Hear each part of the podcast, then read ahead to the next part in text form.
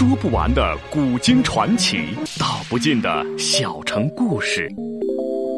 有声的阅读，无限的感动。小说联播。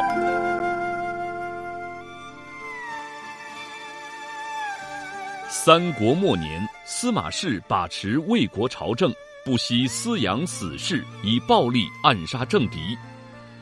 浑浊的世道，让名动天下的竹林七贤也难独善其身，深深卷入其中。请听吴畏撰写的《中国古代大案探奇录之竹林七贤》，由时代播讲。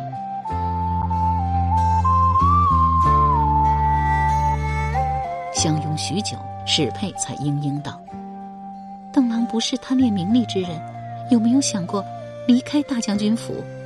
邓毅笑道：“佩娘是在约我私奔吗？”史佩羞红了脸，恼道：“谁要跟你私奔了？我是怕云香侯权益一案早晚会水落石出，到时啊，你便会冠上杀害朝廷大臣的罪名，还有命在吗？”邓毅叹道：“我知道佩娘心意，只是目下我尚有放不下之事，除了你所知道的马头村灭门血案之外，还有佩娘你。”史佩奇道：“我怎么了？”邓毅道：“大将军啊，我是说司马师大将军，他老人家临死前再三交代，要我找到佩娘，妥善安置，好好照顾。”史佩道：“邓郎不是早就找到我了吗？难道邓郎还想让我认祖归宗，幸回司马吗？”邓毅摇头道：“这是佩娘自己的选择，我无权干涉，但我还是希望佩娘。”能随我去见见杨夫人，如此我也算对司马氏有一个交代。史佩沉下脸，将邓毅推开道：“倘若我母亲今日还活着，哪有姓杨的地位？”邓毅劝道：“佩娘，事隔多年，就算你放不下，为何还要迁怒杨夫人？她很挂念你，多次催我设法寻访到你，带你去见她。”史佩恼道：“我不想再提这件事。总之。”我打算最近离开京师，迁居到北方去。邓郎愿意跟我同行，自然是好。如果你坚持留下，我便一个人上路。邓毅忙道：“不行，我不会放佩娘走的。”史佩道：“你。”邓毅道：“等我查清楚马头村的案子，我跟佩娘一起走。”史佩喜道：“当真？”邓毅笑道：“你剑法高明，我生怕被你杀了，哪敢骗你呀？”史佩道：“那好，我们一言为定。码头村命案，要我帮忙吗？”邓毅摇头道：“不用，我已经查到了线索。佩娘只管回首阳山歇着，安心等我的好消息。”夜幕突然降临，二人不忍就此分别，便到柳树边坐下，依偎在一起。史佩道：“其实，如果不是离洛阳太近，我怕司马昭会时时召你回去。”首阳山也是很好的定居之所，刘伶刘先生真的很有眼光。又告道：“向秀向先生亲自劳作，开辟了一个菜园子，每日啊都能收获不少果蔬呢。”邓毅道：“我听刘伶先生说了，那日若不是陆仪来访，我本来啊是要赶去首阳山吃佩娘亲手烧的菜肴呢。”史佩道。日后我们也要这样，自己弄一个菜园子，种许多许多的菜。邓毅道：“怎么，佩娘会种菜？”史佩道：“不会可以学呀。原本啊，我也不会下厨的，而今也学会了。刘湘二位先生啊，都夸我呀手艺还不错。只有啊，张铁匠说不好吃。”一宿绵绵情话，总嫌时间过得太快。天光亮时，邓毅拍醒怀中的史佩，温言告道：“我得走了，佩娘先回首阳山，等我忙完手头的事情，我便去找你。”史佩嗯了一声，道：“邓郎要快点啊！”邓毅作了一揖，笑道：“是，邓毅遵命。”与史佩一一惜别之后，邓毅便来到临湘侯府门前，军士很是惊讶道：“邓将军怎么这么早啊？”邓毅道。我心中尚有些疑问，想过来看看。进来找到全是侍从，命他带自己去见全敏。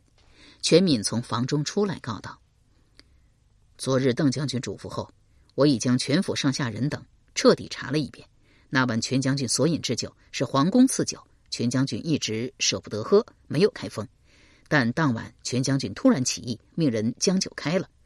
厨子朱树将酒倒入了酒壶之中，略用热水温过，有侍从谭石送入书房。但全将军当晚心事重重，并未畅饮，未叫添酒，所以吴刚到时，二人喝的仍然是那壶酒。不久后，全将军叫谭石进去，将酒具收走，大概是嫌暗手凌乱，有贵客在场，有碍观瞻。邓毅道：“这么说，朱树和谭石嫌疑最大。”全敏道：“他二人都是权势旧人，绝无可疑。而且既然是新武主要举全将军性命，必定要事先派人联络。”朱树谈时最近一直在府中，并未与外人打交道，又迟疑着说：“邓将军，本来这话我不该当着你的面说，但是……”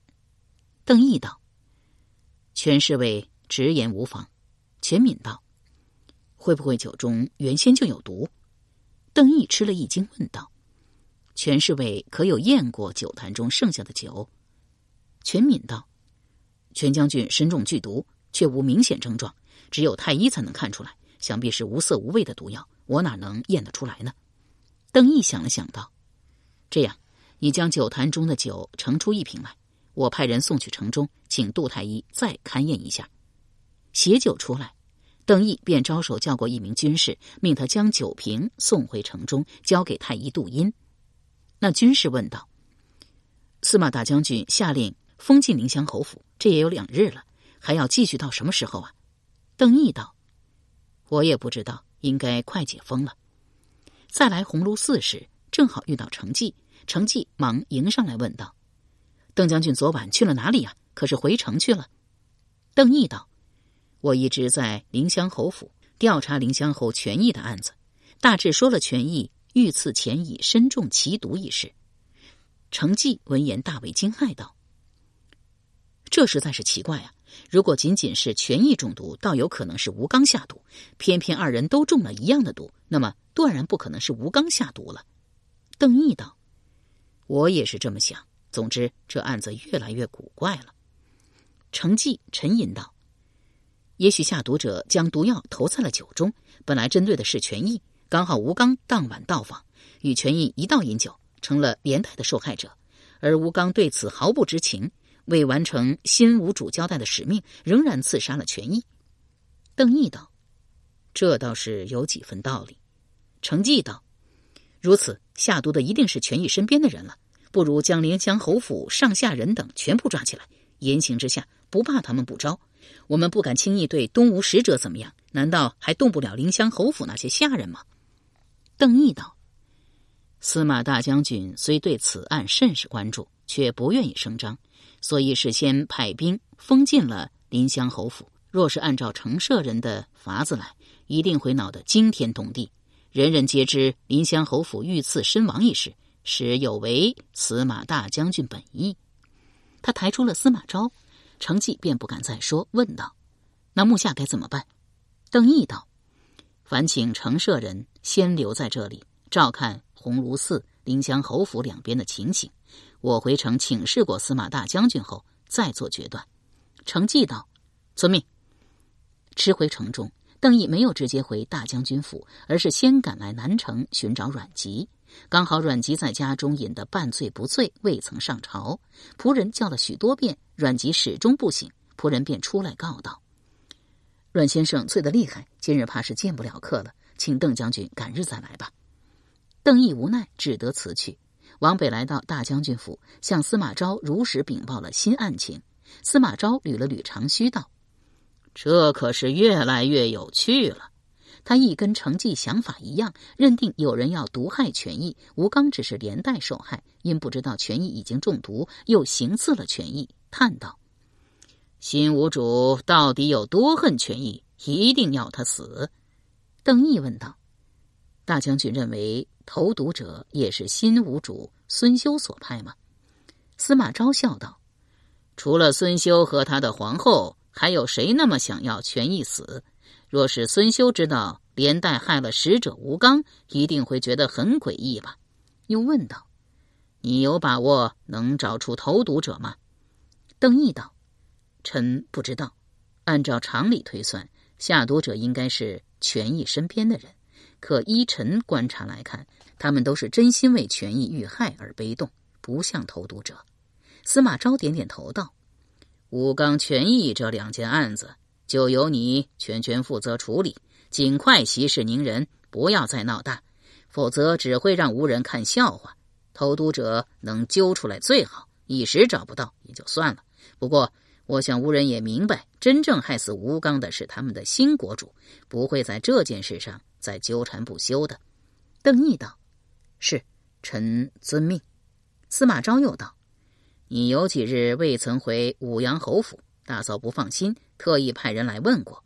你先回武阳侯府看望杨夫人，免得她牵挂。”邓毅道：“遵命。”出来大将军府时，正好在门前遇到文渊、文虎兄弟。邓毅举手招呼，文渊也不寒暄，将邓毅拉到一旁，问道：“可是凌香侯出了事？”邓毅踌躇道：“这个。”文虎心直口快，先道：“昨日有禁军闯入我家，说是要搜拿刺客全敏。问到底出了什么事，他们又不肯说。我和兄长到临香侯府看过，那里有禁军军士把守，不让人靠近。”邓毅道。司马大将军下命，不要张扬。不过二位文将军也不是外人，我实话告诉二位，权义将军遇刺过世了。文氏兄弟大吃一惊，文虎问道：“是东吴使者吴刚做的吗？”邓毅道：“这个。”文渊忙解释道：“啊，我兄弟二人曾经降吴，对吴国局势略知一二。而今新吴主上位，一定会将孙鲁班一系追杀得一干二净。”邓毅道。吴刚也死了，全民便是因为行刺吴刚而受到官府的追捕。不过，吴刚过世不是因为中了全民一箭，而是中了剧毒。文虎张大了嘴巴，好半晌才问道：“这到底是怎么回事？”邓毅道：“内中案情复杂，一时也说不清楚。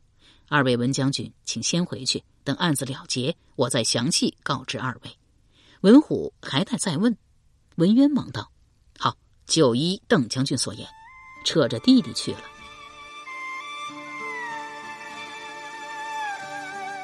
由时代播讲的吴畏撰写的《中国古代大案探奇录·竹林七贤》正在播出。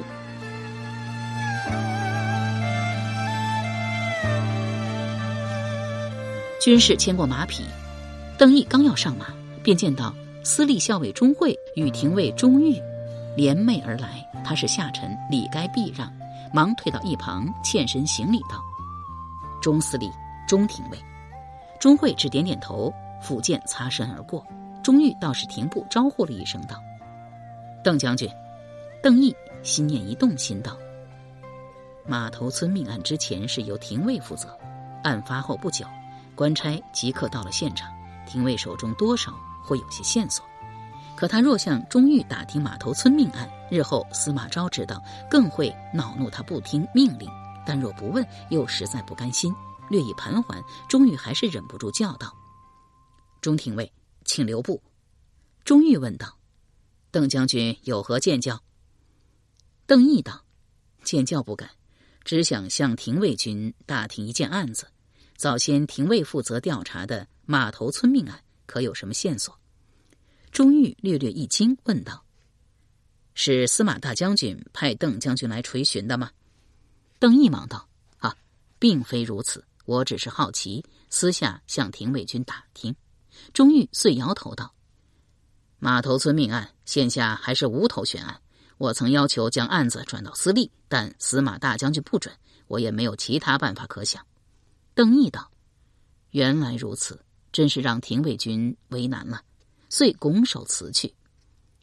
武阳侯府中，杨辉瑜正在整理丈夫遗物，听说邓毅回来，忙出来相见。邓毅道：“臣有公务在身，这几日未曾归府，有劳夫人挂念。”杨辉瑜笑道：“我呀，早猜到一定是大将军派你去办事了，特意找你回来，是有正事。”邓毅道：“是，请夫人吩咐。”杨辉瑜笑道：“什么吩咐不吩咐的，都是一家人，干嘛这么见外呀？”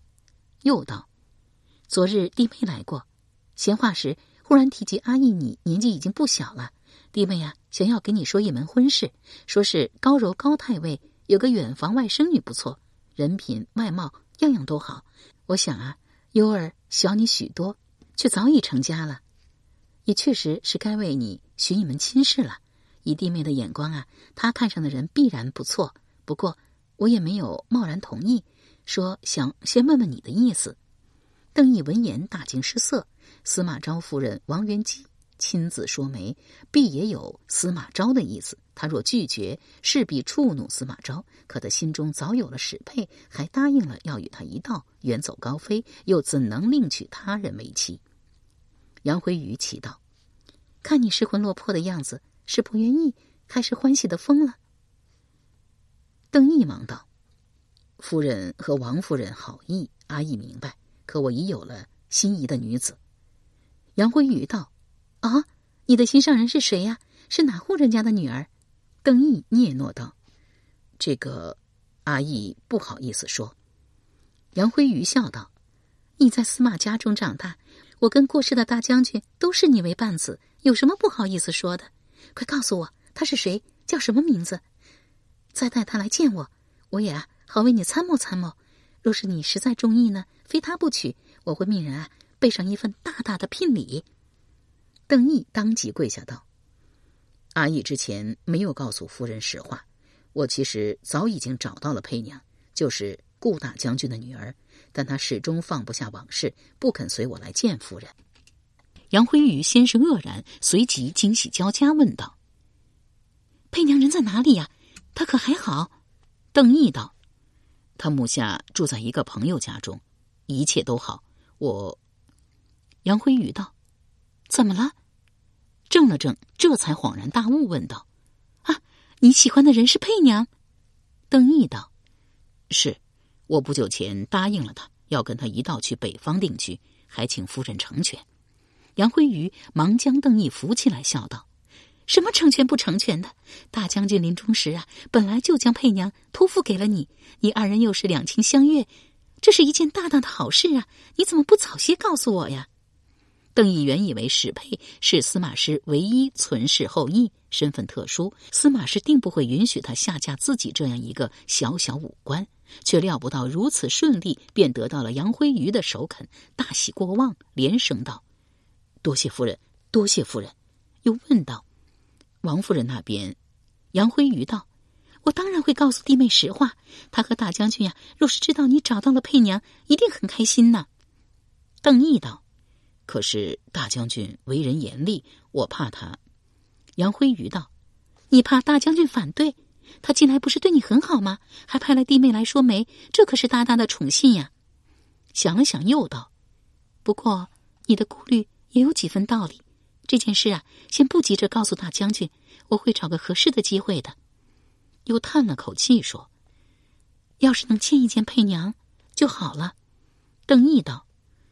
我跟佩娘提过，她不愿意。不过，请夫人放心，我会再设法相劝的。杨辉宇回房取了一件琥珀饰品，道：“这是过世大将军的一件遗物，你拿去交给佩娘，也算留个纪念。既是司马师遗物，邓毅料想史佩见到后必会不高兴，却不敢当面拒绝杨辉宇，只得接了过来，应道：“是。”出来武阳侯府。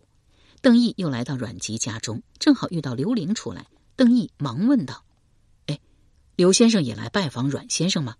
刘玲道：“是啊，我进城呢，来找杜大夫取药。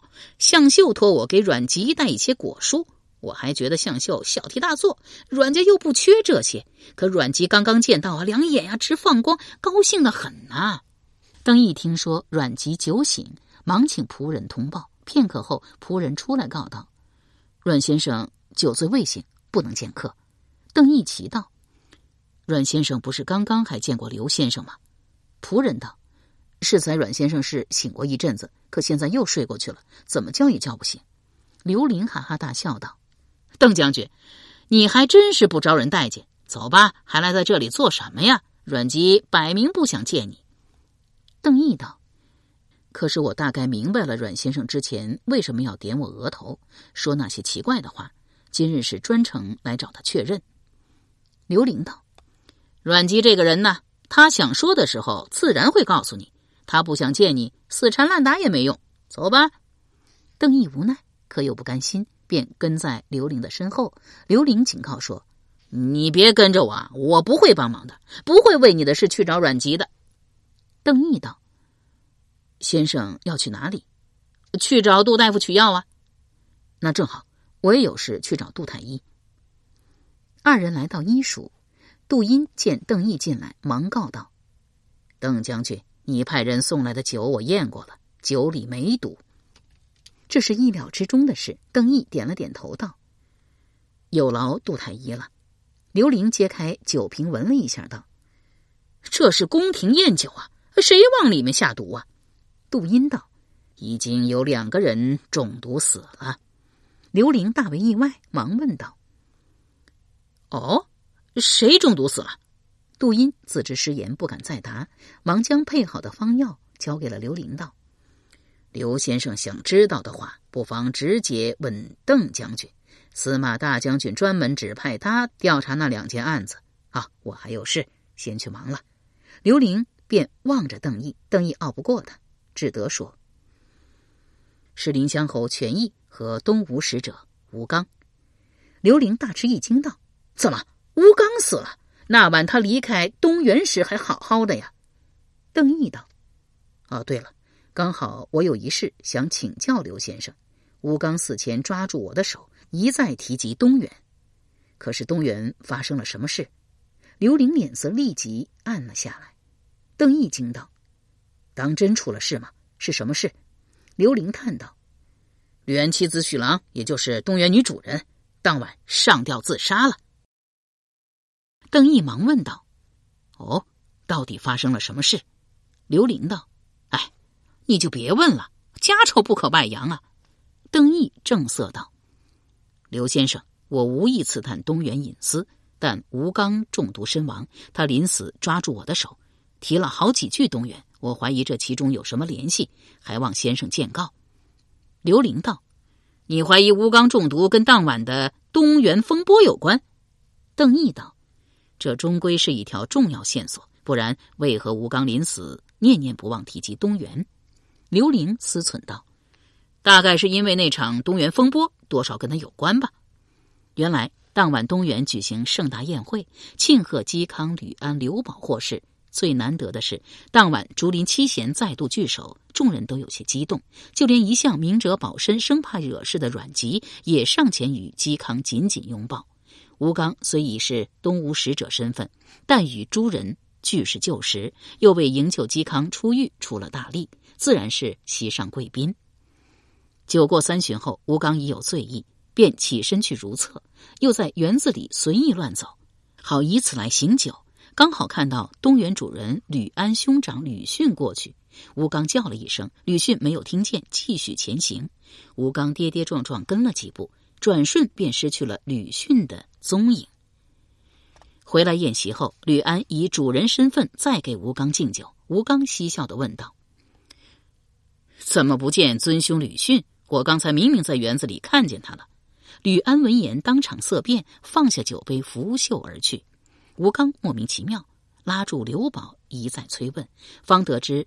吕逊、吕安兄弟早已反目，起因是外界一直有吕逊与吕安妻子徐郎通奸的流言，人言可畏。徐郎在家乡待不下去了，吕安便将妻子安置在洛阳，不想日后吕逊也跟来洛阳，几次溜进东园与徐郎相会。吕安听见风声后，责问妻子，徐郎当然不肯承认，因其平日待下人宽厚，下人也都维护他。吕安便命新收的婢女纺织严密监视徐郎。若夫人与吕逊私会，便立即来报。后来纺织意外被杀，吕安一听便知是吕逊做的好事，便最终还是顾念兄弟之情，将事情隐瞒了下来，只再三的警告兄长不准他再入东园。不想当晚东园大宴，吕逊竟又趁机偷偷溜了进来。席间诸人多知晓此节丑闻，也不想因为吕逊一人而坏了心情，欢宴依旧。而后吕安也赶回宴席，强颜欢笑，与众人开怀畅饮。不久有仆人来报，称徐郎遭吕安斥责之后羞愤上吊自杀，吕安不予理睬。吴刚凑巧从旁听到，脸上老大不自在，便借口次日还有公事要办，起身告辞离去。邓毅听闻经过，沉吟道：“这么说，吴刚临死提及东原，并不是要告诉我什么线索了。”刘玲道：“当然不是什么线索。东原女主人上吊自杀，主人吕安虽然面上装作若无其事，但心中肯定相当不愉。”大概吴刚是觉得事情因他多嘴而起，内心愧疚，至死不能忘记。由时代播讲的无畏系列小说《竹林七贤》，今天就播送到这里，请明天继续收听。